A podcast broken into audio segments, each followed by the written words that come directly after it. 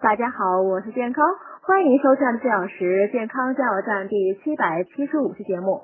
今天讲豆浆怎样做才不会胀气。很多人豆浆喝多了会肚子胀鼓鼓的，非常难受。怎样喝豆浆才能不胀气呢？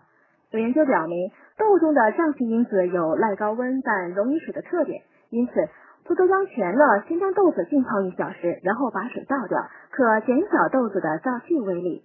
另外呢，豆浆稍微加热就会出现沸腾及假沸现象，让人误以为煮开了。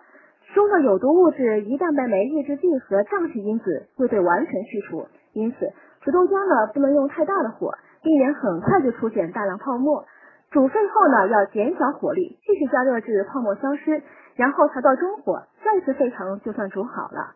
这样的豆浆呢不但香醇可口。胀气因子与有毒有害物质也被相对较彻底的去除了，任何人都可以饮用了。